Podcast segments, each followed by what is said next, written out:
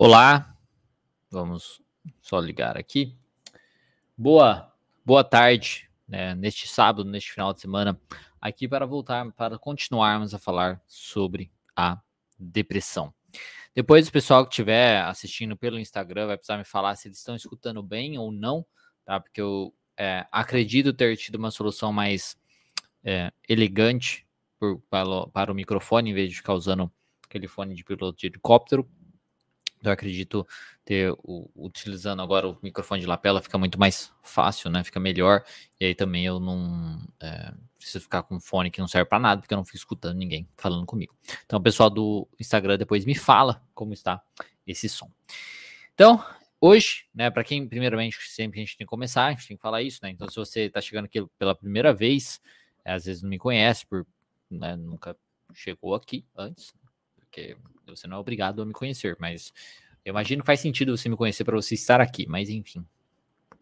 Se está chegando aqui pela primeira vez, meu nome é Diego Falco, eu sou psicoterapeuta cognitivo comportamental e nessa aula eu vou falar sobre enfatizando o positivo e desenvolvendo aí é, como que você faz isso aí na sua prática. O objetivo dessa aula, como todas as minhas aulas aqui, é tornar a psicologia mais acessível a todos os psicólogos e fazer com que você, que é profissional, tenha mais confiança no seu trabalho e realize atendimentos clínicos sem precisar passar por pós-graduações.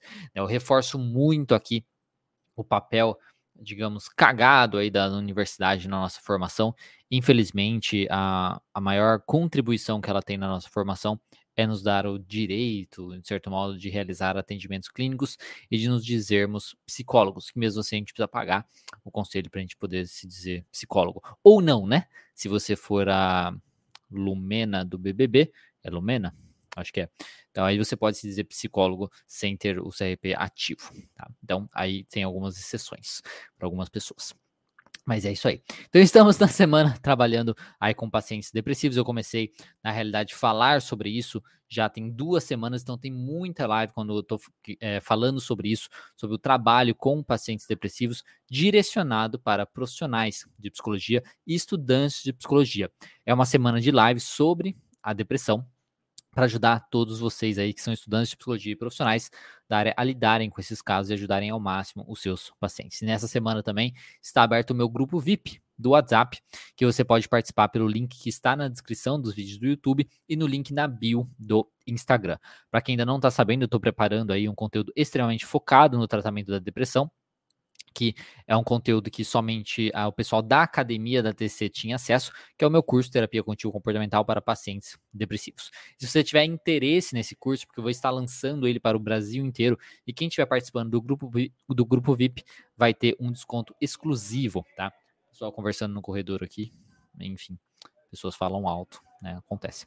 Somente para quem estiver dentro do grupo VIP, então vai receber um link para poder aí ter acesso a esse novo produto com super desconto por apenas um dia. Então é uma oferta de pré-lançamento que eu vou estar fazendo para quem me acompanha mais, para quem gosta mais do meu trabalho e quer estar mais por dentro de todas essas questões, eu gosto de dar algum benefício né, para essas pessoas um pouco mais interessadas.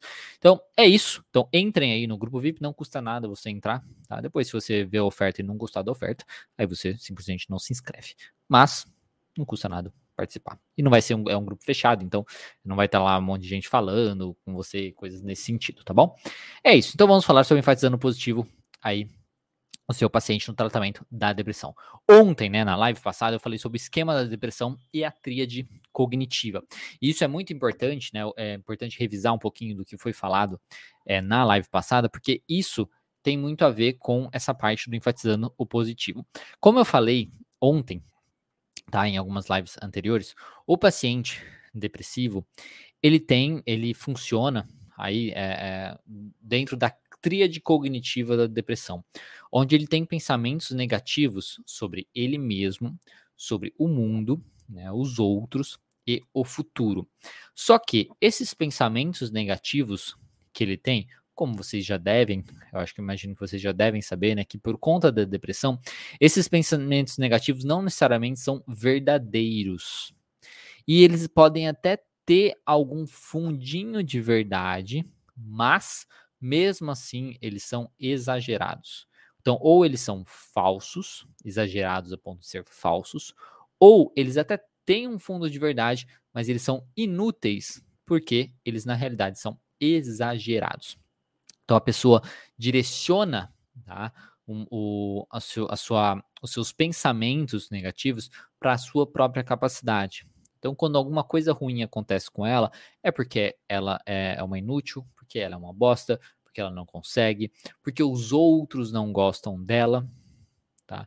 Porque ninguém valoriza ela, porque nada nunca vai melhorar, isso não vai melhorar, ela nunca vai melhorar, os seus sintomas vão ficar assim para sempre, ela é uma inútil por não conseguir. Aqui pausou o vídeo no Instagram, enfim, ela é uma inútil pra, por não conseguir sair desse processo e tudo mais. Esse funcionamento de pensamentos negativos, isso é muito característico da depressão. Isso entra no que a gente chama do esquema de funcionamento.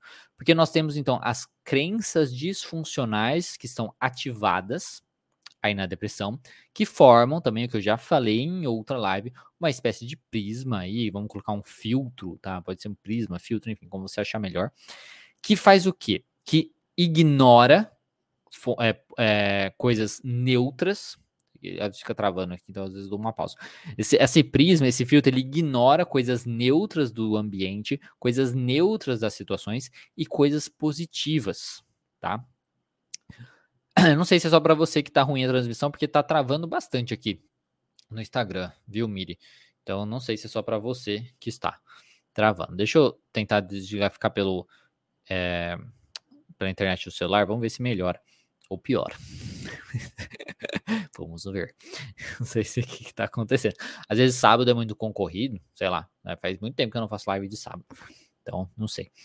Vamos tentar aqui pela internet da Vivo. Se a Vivo nos ajudar, aí a gente vai dar tudo certo.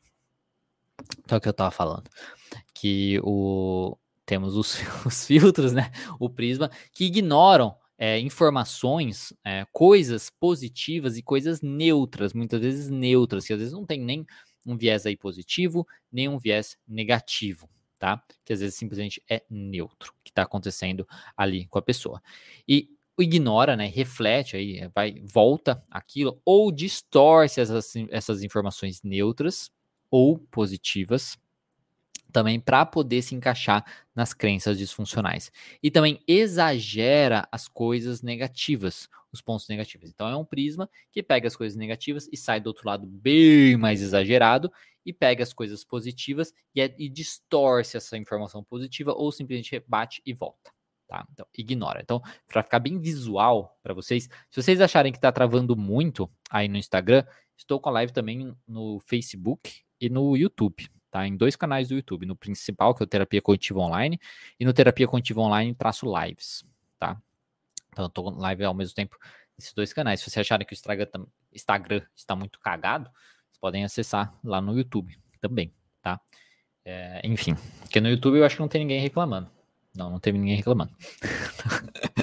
Enfim, assim, para ficar mais visual. Então, imagina que as crenças disfuncionais, elas, elas têm um, um prisma, vamos, não tem um prisma aqui, né? Eu não tenho um, nenhum cristal, sei lá, alguma coisa nesse sentido. Mas vamos imaginar a água. Temos aqui, esse aqui é a crença disfuncional do paciente. Aí vem então uma informação que pode ser positiva, vamos supor. E aí quando vem essa informação positiva, ela ou reflete, então bate e volta. Então ela é completamente ignorada, tá? Uma informação neutra, uma informação positiva daquele, daquela situação que o paciente está vivendo, daquela situação que ele está vivendo, que ele, que ele passou, né? Ou ela é distorcida, ela passa pela água, só quando você sabe, você deve saber, né? Quando você olha assim, a, a imagem do outro lado, né? De uma água, num, num prisma, num cristal, enfim, é distorcida. Então ela passa e distorce, só que distorce totalmente a ponto dela ficar negativa. Só que quando a informação, isso é quando a informação é neutra ou quando a informação é positiva. Então ela reflete ou ela é distorcida.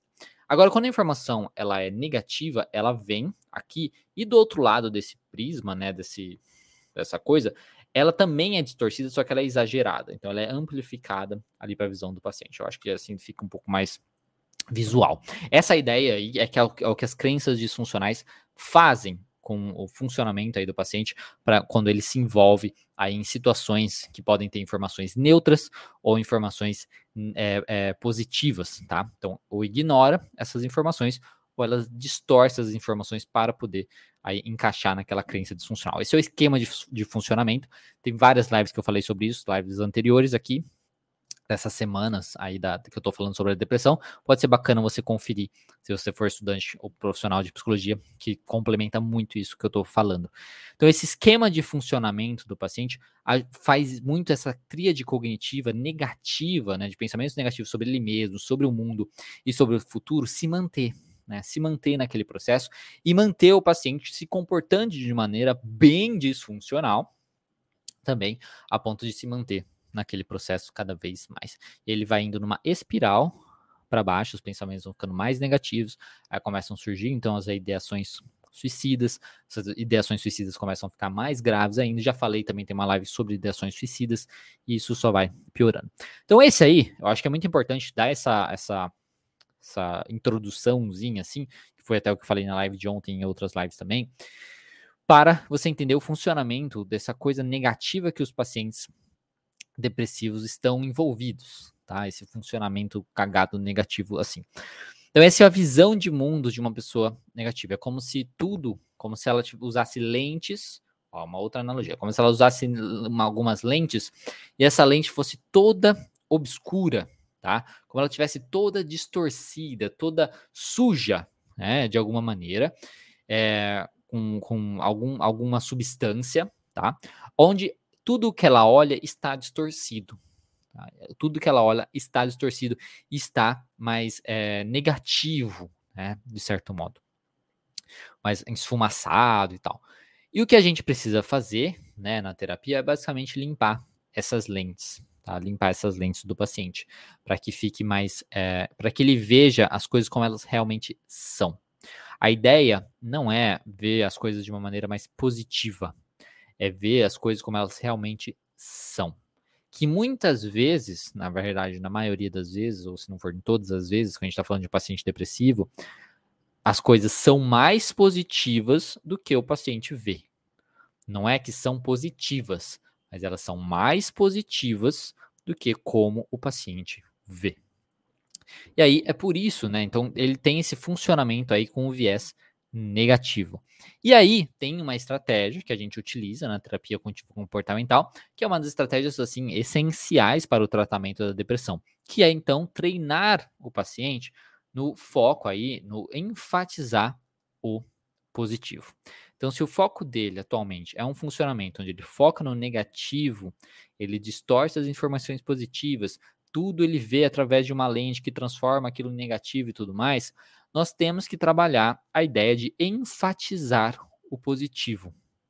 Tá? Então, é um treino que você vai realizar com o paciente para que em cada situação, em cada situação que ele se encontre, em vez dele entrar naquela situação e imediatamente já interpretar no negativo e tomar aquela informação como verdade, tá? Em tomar aquela informação como verdadeira e ponto final, ele entra na situação ele vai ter os pensamentos negativos, mas ele vai dar um pause.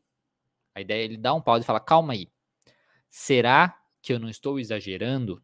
Será que não existe uma outra maneira de, de analisar, de visualizar essa situação né, que eu estou? Então, é pensar positivamente, como até a, a Mal escreveu aqui, só que não pensar positivamente, ah, vai dar tudo certo, não é isso. Não é um pensar positivo, vai dar tudo certo. Ah, não, eu sou super bom, eu sou legal, as pessoas gostam de mim, sem base em nada. É pensar mais positivo do que ele está pensando, mas baseado na realidade, baseado nos dados reais, que naturalmente é mais positivo do que ele está pensando. Entendeu? Então está ficando claro. É mais positivo. Então é pensar positivo, mas não pensar um positivo é, falso, um positivo do nada.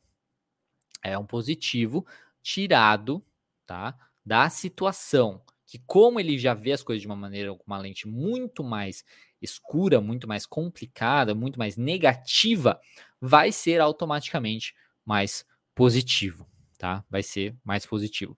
E como que é feito esse, esse essa avaliação, aí esse, é, esse, enfatizar, esse enfatizar do positivo? A gente começa, como a Eloá colocou aqui, por exemplo, desafiando os pensamentos. Isso aí é uma das primeiras coisas que a gente vai trabalhar. Tá? É a questão de desafiar o, os pensamentos do paciente, ele parar e ver que talvez os seus pensamentos não são, é, não são verdadeiros ou que talvez os seus pensamentos estão exagerados. Isso é uma das primeiras coisas que a gente faz quando a gente está trabalhando essa questão do enfatizar o positivo, por exemplo. De ver, ajudar o paciente, por exemplo, ele traz uma situação que aconteceu durante a semana, tá? Onde ele pega e foca bem no, no, no negativo de toda aquela situação. Então, vamos ver se eu tenho um, um exemplo. Às vezes o paciente é, saiu, saiu assim com, com com familiares, por exemplo, e tudo mais. E naquela situação que aconteceu, os familiares às vezes é, agiram de certa maneira que o paciente interpretou como se eles estivessem às vezes caçoando dele, como se estivessem julgando ele, coisas nesse sentido. Ele pode trazer essa situação para a gente, onde ele vai, ele trouxe já a interpretação dos comportamentos daqueles parentes, daqueles familiares dele, por exemplo. Através do questionamento, tá? Através do questionamento, a gente vai ajudar o paciente ver que talvez ele pode estar exagerando. Talvez ele não está exagerando. Tipo assim, às vezes é verdade aquilo, realmente os, os, os parentes deles estavam caçoando deles, estavam zoando deles e tudo mais. Mas, mesmo assim, a gente pode mostrar que existe uma outra maneira de talvez lidar com essa situação. Que ele não precisa ficar às vezes, muito mal com isso. Às vezes, existe uma outra maneira dele é, responder a essa situação. Então, através do questionamento da situação, de como, do que o paciente viveu, é uma das maneiras de fazer o paciente começar a ver as coisas aí de maneira diferente. Que nem a Cláudia até colocou aqui, ó, eu acho que ninguém gosta de mim. É, pelo jeito que você é, por exemplo, paciente, é importante você buscar uma ajuda caso isso esteja te afetando bastante. Mas, por exemplo, eu acho que ninguém gosta de mim. É, será que isso é verdade? Eu acho, ó, ninguém gosta de mim, né? Eu acho que ninguém gosta de mim, a gente, a gente muda isso para uma afirmação: ninguém gosta de mim, tá? Será que isso é verdade? Vamos analisar. Vamos pegar todas as pessoas, principalmente as pessoas mais próximas de você, pessoas do seu passado, pessoas do presente. Será que isso realmente é verdade? O que é gostar? Vamos interpretar primeiro, a gente vai também fazer isso, né? O que é gostar? Como uma pessoa demonstra gostar de alguém, né? É, você nunca recebeu isso?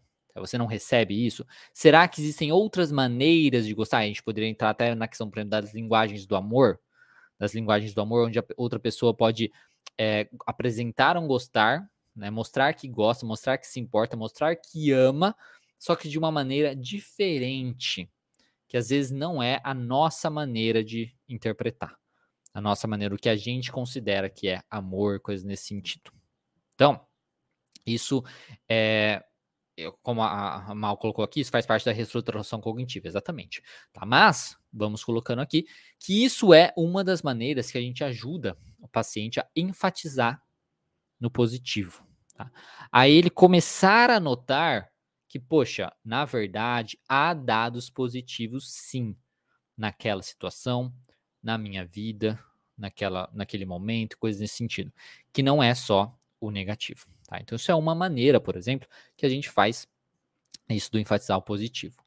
Outras coisas é de uma maneira mais é, direta, é ajudando o paciente a notar as pequenas coisas que ele faz durante o dia dele que trazem uma boa sensação, que trazem a, é, o senso de realização, que mostram para ele que ele é mais capaz do que ele imagina. Porque muitas vezes o paciente depressivo, ele faz muitas coisas durante o dia dele, por exemplo, e que às vezes são difíceis de serem realizadas por ele estar depressivo. Só que ele não valoriza aquilo. Né? Ele não valoriza aquilo. E o, tentar ajudar o paciente a enxergar essas pequenas coisas, ou até mesmo coisas grandes, coisas significativas, que ele realiza e ver que essas coisas, poxa, mas isso na verdade não é tão fácil assim de realizar, principalmente você nessa situação. Né? Mas você está conseguindo. Claro que você não vai chegar e falar simplesmente isso para o paciente, porque não vai adiantar, não serve para nada, é só um, alguém falando para ele. Agora, a ideia é através de um questionamento também, fazer aí ele perceber, poxa, realmente, né? Eu não tenho vontade de fazer essas coisas, mas eu consigo fazer. A minha vontade, na verdade, era de fazer tal coisa. É muito difícil realizar tal coisa, mas eu consigo. Tá? Então, quando, e quando ele percebe isso, quando a gente consegue ajudar ele ter essa realização, você vê que é uma coisa, assim, não é uma coisa simples de chegar nesse ponto, mas é uma coisa simples, assim, o processo todo, assim, né? A ideia de, tipo, focar em coisas que realmente estão acontecendo, a realidade. Fica difícil por conta do funcionamento do, do paciente depressivo, né? Mas quando ele consegue chegar nessa percepção, aí o que a gente vai fazer é reforçar, é enfatizar ainda mais esse positivo, que é através do quê? Escrita. É fazer o paciente tirar uma conclusão disso. Então, é simplesmente escrever. Por exemplo, apesar de eu pensar que eu não consigo fazer as coisas por conta disso, disso, disso, que eu não sou capaz por conta disso, disso. Na realidade, eu sou sim capaz por conta disso, disso, por conta disso, disso, disso, disso. Então, é fazer o paciente desenvolver essa habilidade de focar nessa sua capacidade, de focar nessas coisas positivas do seu dia a dia, do seu dia a dia, das coisas que acontecem com ele, da sua capacidade, do que ele conquistou, do que ele conquista de modo em geral. Então é fazer ele reforçar isso e refazer essa leitura. É desenvolver, por exemplo, aquela aquela coisa tem um exercício da da psicologia positiva, por exemplo, que pode ajudar bastante, tá? Que é aquele exercício de pensar em três coisas antes de dormir. Tá? Isso pode ser feito às vezes não antes de dormir, mas até até uh, tal período do dia, por exemplo, né? Mas é que antes de dormir aconteceu um dia inteiro, então tem mais coisas. três coisas no dia que aconteceram que foram boas, três coisas boas que aconteceram e por que elas são boas, né?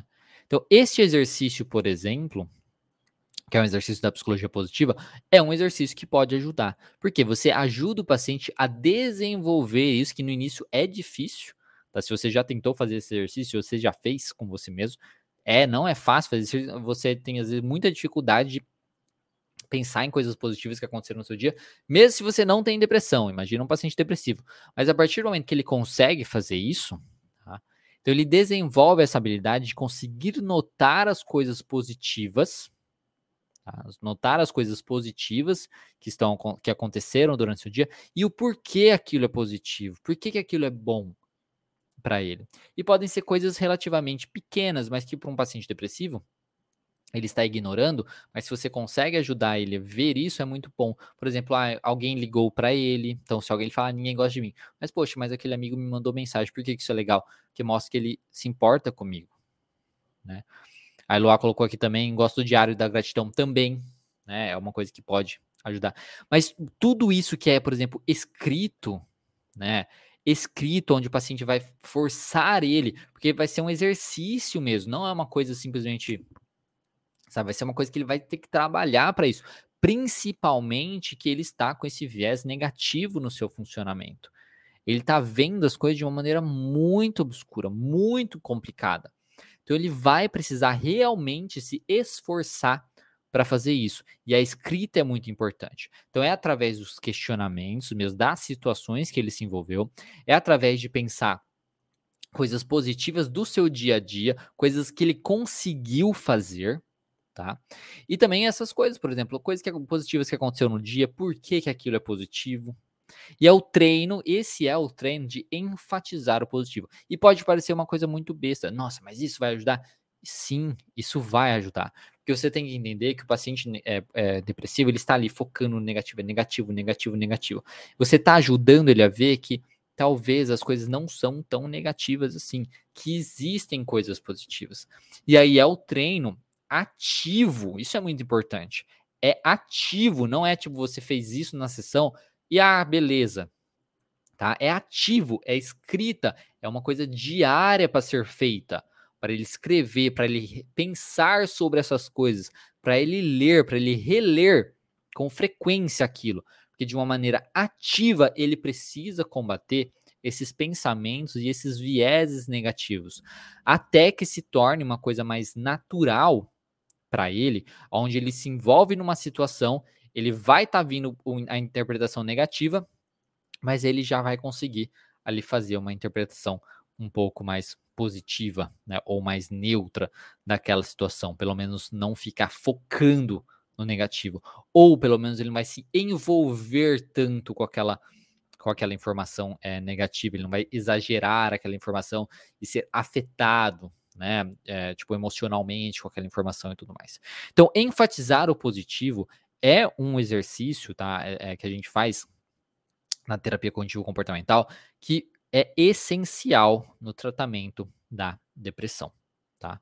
Porque o foco do paciente é totalmente negativo e a gente precisa treinar aí o enfatizar do positivo, através de uma análise das situações que ele se envolve, através do, da análise das coisas que ele faz no dia a dia dele, através das coisas positivas que aconteceram no dia a dia dele, das coisas da vida dele, de modo geral, do questionamento socrático, dos pensamentos específicos que ele tem, por exemplo, ninguém gosta de mim, tá? Através de psicoeducação sobre tudo isso e tudo mais, tá?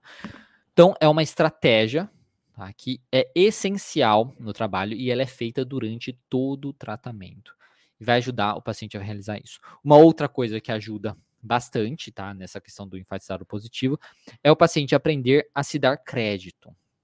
É o paciente aprender a se dar crédito, que é ele simplesmente se dar crédito. Então, quando coisas positivas ele, ele, ele realiza né, coisas positivas, ou ele realiza coisas que trazem um senso é, de capacidade, ele realiza coisas que, ele, que são difíceis de serem realizadas por conta da depressão, principalmente, que podem parecer coisas pequenas, isso também é, é, é utilizado o crédito. Poxa, eu consegui fazer isso.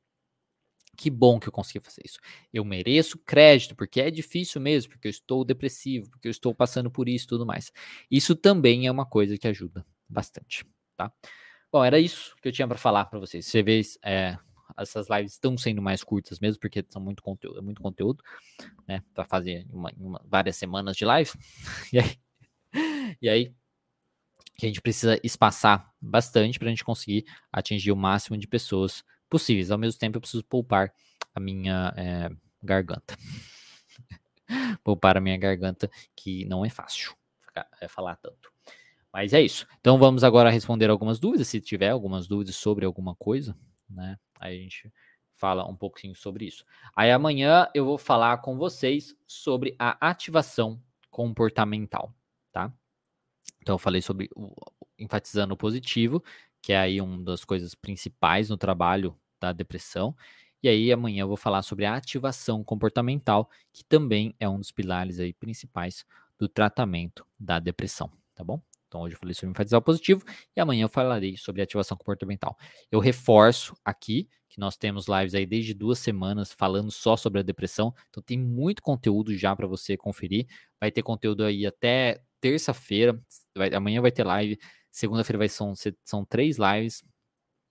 É, é terça-feira são três lives também.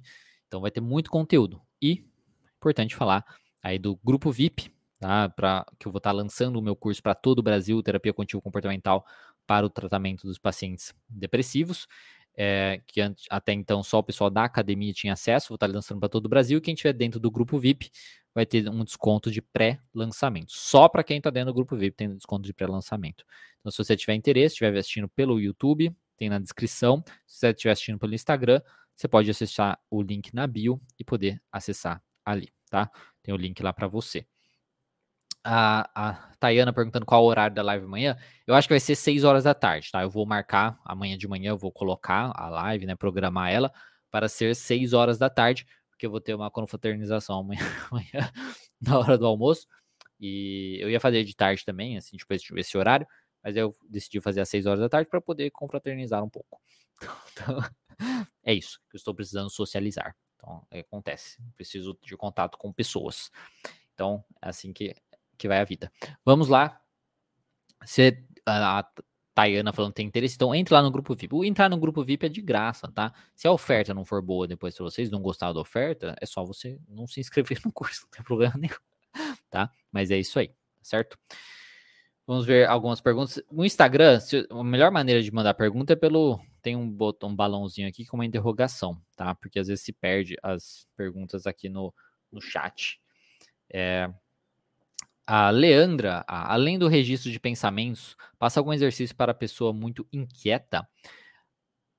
É, não sei por que, que a pessoa é muito inquieta, né? Não sei, é muito, muito, muito é, amplo, né? Essa, essa questão. Exercício para a pessoa que é muito inquieta. Por que, que a pessoa é muito inquieta, né? Primeiro tem que analisar isso para saber qual o melhor exercício para aquela pessoa, né? É, o Júnior Otávio, passar conteúdo sobre a depressão como tarefa de casa é interessante? Pode ser interessante sim. A biblioterapia, né, que a gente pode falar assim, que é você passar, às vezes, uma leitura ou um filme, ou uma série, um, um clipe de alguma coisa e tudo mais, tanto sobre a depressão, sobre qualquer outra coisa, é muito viável sim, tá? A questão é, você tem que avaliar para quem você vai fazer isso. Por exemplo, se você passar uma leitura para um paciente, se é um paciente que não gosta de ler, não vai adiantar muita coisa, tá? Então você tem que avaliar muito para quem você faz isso. Então não, não é uma coisa que funciona para todo mundo, certo? Então é alguém que tem que gostar de fazer isso e tudo mais. Às vezes compensa mais você ler esse conteúdo e você fazer uma espécie de resumo e psicoeducar o paciente sobre aquilo. Tá? Ou você fazer, você mostrar um, um, livro e tudo mais, um, um clipe de alguma coisa, mostrar ali na sessão também.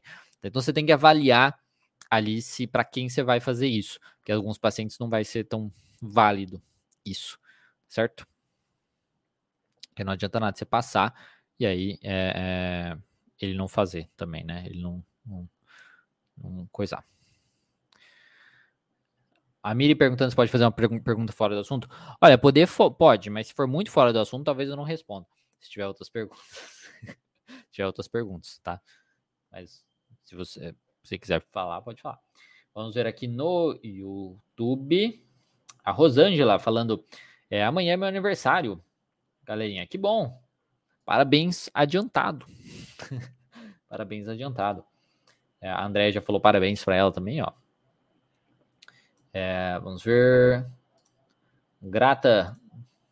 Dá para favoritar agora o negócio aqui, olha só. Antes não dá para fazer isso.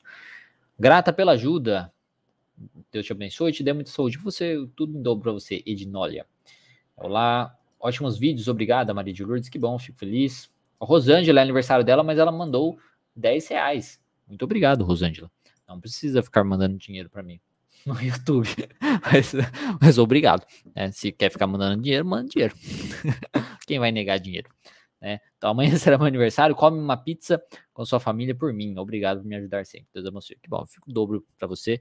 Aí, obrigado por você participar e obrigado pela sua contribuição aqui com o canal. Boa tarde tarde. Uma das coisas que tem me ajudado a dormir de, é, de uma maneira positiva, para não pensar que os pensamentos não são fatos, tipo a suposta imagem negra que se visualiza por causa da morte. É, de uma maneira positiva. Tá, você começou a falar que uma das maneiras que me ajuda a fazer isso, mas daí você não completou. Então, ok. Psicologia masculina. O paciente se dar crédito também pode ser interpretado como ele se dar de, ao direito de errar, ou esse corregar de vez em, de vez em quando, justamente para mostrar que a recaída é natural, sim, pode ajudar, sim, né? Ele entender que pequenas coisas que ele realiza é, são muito válidas, principalmente se ele é um paciente depressivo, que ele já vai estar tá vendo as coisas de uma maneira negativa e tudo mais. Então, ele, ele é, pequenas coisas que ele realiza, ele aprender a se dar crédito é extremamente válido. E também reconhecer né? Por exemplo, quando ele tiver as recaídas, fala, olha, mas olha o tanto de coisa que você realizou. Então, se ele tem uma listinha, se ele vai reforçando as coisas positivas que ele vai fazendo e tudo mais. Ele tem essa listinha.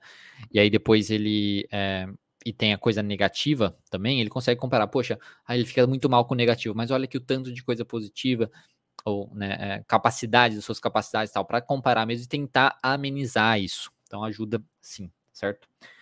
Como como lidar com o medo da morte, lidar isso de uma maneira positiva. É, o medo da morte é bem complicado, né? Porque entra, entra muito numa questão de espiritualidade, eu acho, que a maioria das pessoas lidam com a questão da morte numa questão mais de espiritualidade. Algumas pessoas lidam através da religião, né? Então elas se envolvem aí com religiões específicas e tudo mais para tentar lidar com isso, porque a religião traz um conforto, né? Ela dá uma resposta por exemplo. Né? Ela dá uma resposta para a morte, né? Você vai morrer e isso vai acontecer com você, com sua alma, com seu corpo, enfim. E se você se comportar de tal maneira, vai ser bom e tal. Então é uma coisa que a religião pode trazer um conforto ou a espiritualidade da pessoa, se ela achar que ela é, pertence, né, é, a, a, algo maior do que do que ela e tudo mais, né, a, a algo, enfim, algo maior, né. Então a espiritualidade muitas vezes tem um papel nisso. E aí, então, lidar com o medo da morte é uma coisa muito individual, tá? Porque dependendo da crença da pessoa, a gente pode fazer uso dessa questão religiosa, dessa espiritualidade da pessoa, tá? E a gente tem que avaliar também o porquê esse medo da morte, porque a pessoa tem às vezes medo da morte, dela achar que ela vai sofrer ao morrer, às vezes é por conta da religião, dela achar que ela pecou muito e que ela vai para o inferno. Às vezes é questão de tipo, ah, eu vou deixar alguém aqui, a pessoa vai sofrer por eu estar morta, ou uma pessoa que depende de mim e aí eu vou morrer, essa pessoa vai ficar dependente de mim. Então, tem que analisar também, ela tem medo da morte, por quê? Né, então, isso pode ajudar, e aí tem que ser muito avaliado de cada caso, tá? Importante. Tem duas perguntas que a Ana falou. É...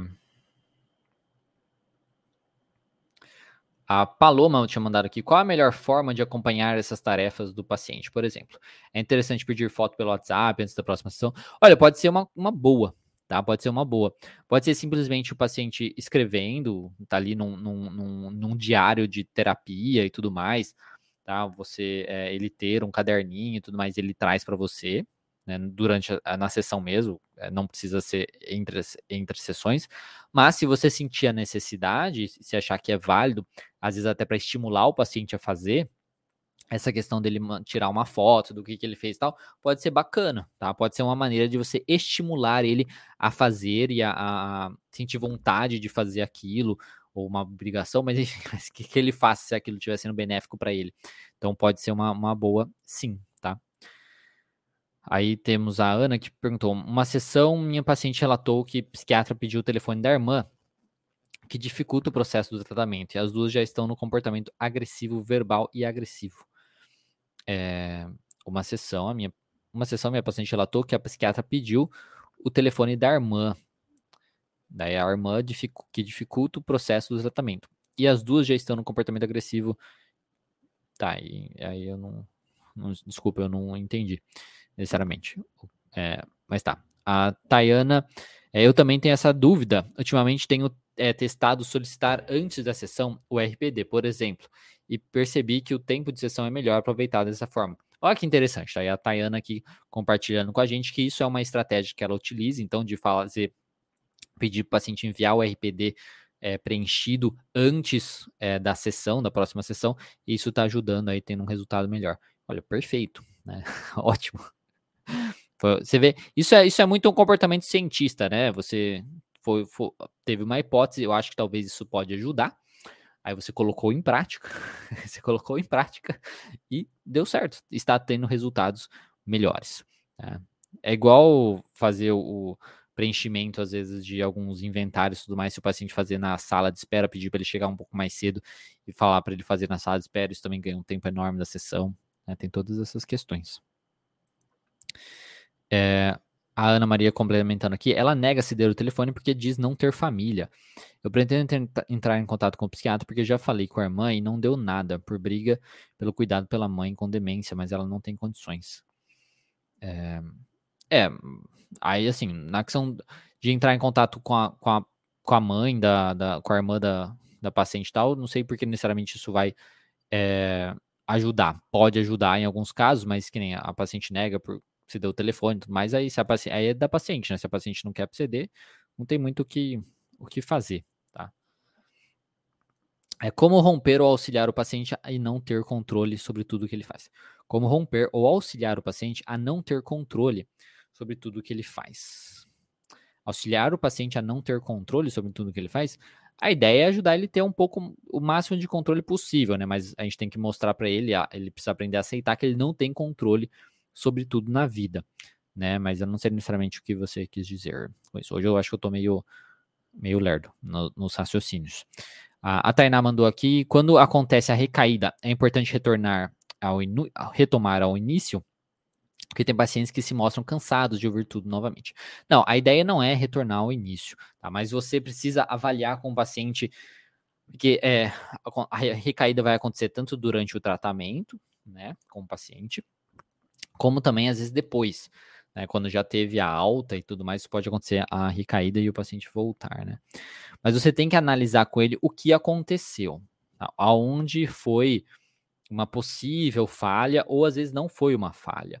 Muitas vezes, às vezes é uma nova crença que surgiu, que não foi trabalhada antes, aí você não tinha o que fazer, nem o paciente, então surgiu uma nova crença e você vai começar a trabalhar essa nova crença. E assim, não vai ser que vai ser coisas no, é, vai repetir, vai repetir de certo modo questionamento sobre aquilo e tudo mais, mas vão ser situações novas, né? Na questão se for a mesma crença, tudo mais, na verdade só teve uma recaída mesmo, aí tem que analisar o que aconteceu. Será que ele sabe o que, que ele fez para ter melhorado antes? Né? Então, fez aí a avaliação de ganhos daquele paciente, ele sabe o que, que ele fez, que comportamento que ele teve que ajudou ele melhorar. Ele colocou em, colocou em prática esses comportamentos, as estratégias, as orientações, tudo que foi trabalhado até então. Ele manteve isso, continuou é, realizando esses comportamentos ou ele parou? Se ele parou, é só falar, ó, então vamos voltar a fazer isso. Lembra que aquilo te ajudou naquela hora e tudo mais? É mostrar como aqueles comportamentos, como aquelas estratégias ajudaram ele e tentar ajudar ele a voltar a fazer isso. E tentar entender por que, que ele não colocou em prática, por que, que ele não colo continuou colocando em prática. Vendo também se às vezes faltou algum questionamento específico. Então você vai dar alguns passos para trás para tentar analisar o porquê que essa recaída aconteceu. Tá? Onde houve a falha, digamos assim, foi o comportamento do paciente que ele deixou de realizar aquilo, né? deixou de praticar aquilo, é uma nova crença que apareceu, ou faltou alguma coisa que você se esqueceu como terapeuta. Aí você às vezes vai ter que dar algum passo para trás, mas você não vai voltar no zero, não vai voltar no zero, tá? É só você ver o que, mas você precisa voltar um pouco, fazer uma análise aí para ver aonde o que, que aconteceu, tá? Para se preparar para uma próxima vez, né? para que na próxima vez não tenha uma recaída tão forte, ou que pelo menos para este motivo ele não recaia. Né? É, o paciente ele tem controle sobre tudo, e isso cobra de todas as formas, e quando não sai o esperado, ele acaba tendo crise de ansiedade. É, então, ele precisa aprender, na verdade, que ele não tem controle sobre tudo, né? Porque, que nem, quando é, não sai o esperado, então não, ele não tem controle sobre tudo. Ele acredita que ele tem controle sobre tudo, mas claramente ele não tem. Se a gente tem controle sobre tudo, as coisas saem exatamente do jeito que a gente espera. Só que a vida não é assim, nós não temos controle sobre tudo. Né? A, o, eu acho que é importante mostrar o que, que ele realmente tem controle. Primeiro, o que, que é ter controle, eu acho que precisa de uma definição mais clara aí, né? É, é, aí nessa para vocês, né? Nisso, para passar para ele, mostrar o que ele realmente tem controle e o que ele tem um pouco de controle, mas que há outras variáveis. Ele precisa, então, tal, tá, que você tem controle. Então, você vai fazer o máximo que você pode dentro do que você tem controle. E das outras coisas, você também vai fazer o máximo que você pode, mas sabendo que não vai sair do jeito que você quer, pelo menos não na maioria das vezes. Né? Pode até ter um resultado positivo, mas não exatamente do jeito que você espera. Tá? Bom, aqui na continuando agora no YouTube, aqui só responder aqui no YouTube já vamos para é, finalizar. Se o cliente for resistente à tarefa de casa, insiste com jeitinho ou um plano, plano B? Você pode fazer os dois, tá? É, você pode tentar é, psicoeducar o paciente a importância da tarefa de casa, que é, que é, tudo aquilo que a gente já falou, teve em outras lives que eu falei sobre é, do paciente se tornar seu próprio terapeuta, como por que isso é importante e tudo mais. Então você pode fazer isso. Eu acho que eu começaria assim, inicialmente. Agora, se não tem jeito, você tentou várias vezes e não deu certo mesmo, aí vai para um plano B, porque é melhor fazer outra coisa do que não fazer nada, né? Então aí você parte para um plano B. É, vamos ver. Como você trabalha a timidez? Se expondo, né? É através da exposição que a gente trabalha a timidez e trabalhando com os pensamentos disfuncionais que estão envolvidos com essa timidez. É muito parecido com um trabalho relacionado com a ansiedade social, eu sou uma pessoa introvertida, tímida, ansi ansiosa, social, tá? E trabalhei essa minha timidez aqui, basicamente. Tá? Realizando vídeos para a internet e depois as lives e tudo mais. E as lives nem comecei tão recentemente, comecei, na verdade, no meio da pandemia. Né? Então, é, é, assim que você trabalha a timidez. Ainda sou uma pessoa tímida, né, de certo modo, mas melhorei muito, muito. então, é uma coisa, é assim que você trabalha a timidez, seja para você, seja para, algum paciente. Qual é o horário amanhã? O primeiro momento vai ser às 6 horas da tarde. Talvez pode mudar, mas ser às 6 horas da tarde, tá bom? A live de amanhã. Tem usado, a psicóloga Mônica aqui, ó, falou que tem usado o app Cogni, que tem a função de RPD, e nele o paciente compartilha em tempo real conosco. Tem funcionado muito aí, ó. Então, bacana também, uma outra maneira de ajudar o paciente a compartilhar o que ele faz e a gente ter acesso a isso. Então, alguns aplicativos como o Cogni aqui. Muito obrigado pela, com, pela contribuição da Mônica. E a Rosângela, que existe alguma técnica é, onde o paciente se esquiva de continuar o tratamento? alguma técnica para evitar, no caso, o paciente a, a, se esquivar? É isso? Ou quando o paciente está se esquivando de continuar o tratamento, uma coisa para fazer ele voltar? Olha, a única coisa que você pode fazer é ele entender a necessidade do tratamento, né? Como aquilo pode ajudá-lo e tudo mais. Só que, infelizmente, se o paciente não quer de jeito nenhum e tal, não tem muito o que fazer, né? A motivação para a melhora é, é complicado, vem muito dele. Então, realizar, às vezes, bom no início, né? tipo, vantagem e desvantagem dele continuar, dele fazer, o que, que ele vai ganhar, o que, que ele vai perder se ele não continuar e tudo mais. Isso pode ser, pode ajudar, mas não é muito é, garantido. A Rosane falando aqui, que bom ouvir isso, sou tímida. Aí, tá vendo? É assim mesmo. Eu, é, quem me conhece sabe, eu era uma pessoa é, eu conversava muito pela internet tudo mais, aí quando eu encontrava a pessoa na rua, fingia que eu não conhecia. Então eu era, me achavam que, era, que eu era é, cuzão mesmo, sabe? Que eu era é, metido. Né? E isso está muito longe da verdade.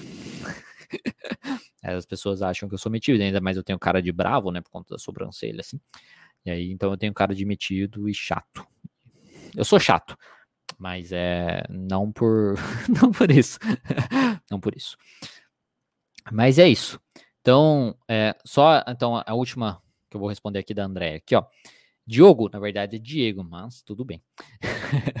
Boa tarde. É importante trabalhar as crenças ou só os pensamentos disfuncionais do paciente? É importante trabalhar as crenças para ter a melhora a longo prazo. Tá? Então, o paciente, conforme você vai trabalhando com os pensamentos disfuncionais do paciente, você vai enfraquecendo as crenças disfuncionais dele eventualmente você vai enfrentar essas crenças diretamente e comparar quais eram as crenças disfuncionais dele, quais são as novas crenças aí mais funcionais e fazer esse trabalho de diminuir a força das crenças disfuncionais e reforçar aí as crenças funcionais, tá bom? Então você vai fazer tudo. Mas é isso. Então muito obrigado. Desculpa qualquer coisa. Um, um bom sábado para vocês. Aí amanhã tem mais live e eu vou e reforço aí para vocês, se você tiver interesse, tá, em conhecer o meu curso Terapia Contínua Comportamental para pacientes depressivos, que eu vou estar lançando para todo o Brasil, que atualmente somente o pessoal da academia estava tendo acesso. Vou lançar para todo o Brasil, mas vai ter uma oferta de pré-lançamento para quem fazer parte do meu grupo VIP? Para você participar, se você estiver vendo pelo YouTube ou pelo Facebook, é só entrar no link da descrição. Se você estiver assistindo pelo é, Instagram, tem, entra lá no meu perfil, tem um link lá na bio, clica lá no link, vai ter um primeiro botão lá, grupo VIP, clica lá e acessa, tá bom? É isso. Muito obrigado, um bom sábado para vocês e até amanhã às 6 horas da tarde, onde eu vou falar sobre a ativação comportamental. Muito obrigado. Novamente eu demoro para falar tchau, né? Toda vez que eu demoro, eu fico falando tchau, fico falando, falando, mas é assim. Enfim, então tchau. Tchau para todo mundo. É, qual livro você indica para tecer na prática clínica? Eu indico o meu e-book, Essencial da Terapia Cognitivo Comportamental. Tem na Amazon. Foi e-book best-seller em psicologia clínica, tá? É o, o melhor livro para isso. E depois tem, tem o livro principal do Judith Beck, tem o uh, Aprendendo a Terapia Cognitivo Comportamental, do Jesse Wright, eu acho que é um bom livro também. E A Mente Vencendo o Humor também é um livro bacana. Tem outros também, mas enfim, esses são os livros que eu mais indico, tá bom? É isso. Muito obrigado, um bom dia, bom trabalho, bom estudo e até mais.